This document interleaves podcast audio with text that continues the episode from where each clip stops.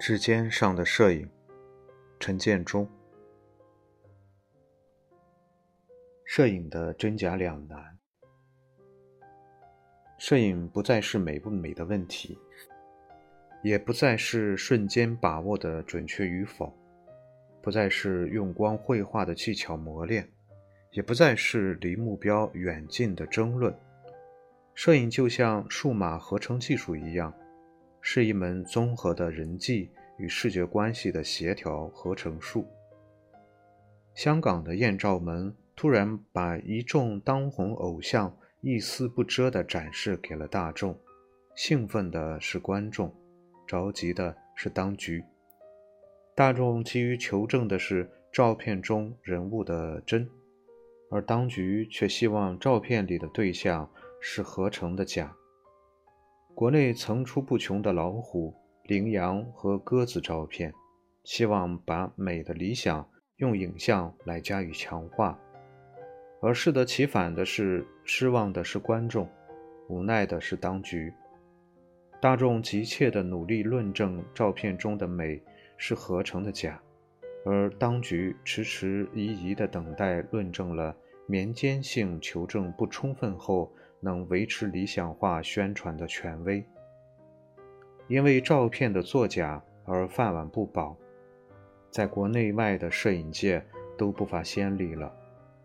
羚羊照的摄影师因为照片合成的假而丢了饭碗，这只是给照片造假者的名单上再添加了一个。老虎和鸽子的摄影师也为了照片的假而穷于应付大众的拷问。因为照片的假而受到质疑的摄影师们也被提了出来。在一个被提问者缺席的论证场里，被众多专业和业余的评论人反复的推来搡去，摄影师被质疑造假后的日子真的是不好过。那照片如果是真的呢？在一定的场域里，日子同样也会很难过。艳照门的肇事人因为照片里的真而遭警方调查，并宣布退出香港的娱乐圈。但相比造假的摄影人来说，写真的摄影师风险似乎要小很多。虽然小，但也有风险，有时风险和很大。南都周刊报道，北京的通州时讯记者王丽丽也是因为照片的真。而丢了饭碗。她拍摄的领导讲话照片，因为领导正好低头看稿，没有微笑，使照片的图片新闻出现了导向性偏差，政治影响极其不好，是一起政治事故，因而被解职。官方说法是他没有拍到领导念稿时抬头正视前方的瞬间。而他强调，在选片时看到领导的眼睛是睁着的，至少能分得清黑白眼珠。况且，客观上，领导在一个半小时的讲话中也就抬了两三回头。如果在眼珠上至少点上两个小白点，或把照片调亮，那也就是一个皆大欢喜的结局了。卡迪埃·布列松。把他的决定性瞬间解释为：当你拍照片时，有那么一个神奇的瞬间，你的眼睛必须捕捉到这个瞬间的构图或表现，这是生活本身呈现给你的。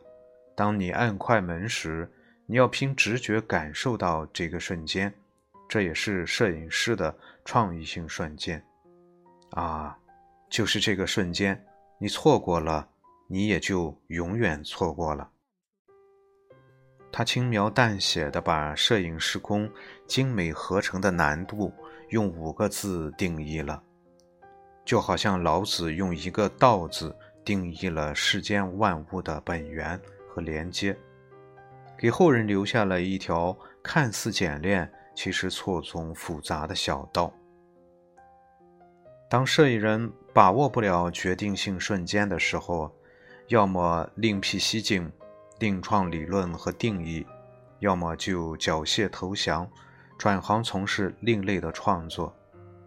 坚守决定性瞬间又无法把握决定性瞬间的摄影人，那就只好听候安排了。要么落个造出一个决定性瞬间，而从此害怕被发现的心理后遗症；要么就买好事业保险，玩个心跳的感觉。最完美的还是见好就收，赶快学画画，然后用泛视觉的理念来描绘理想的瞬间。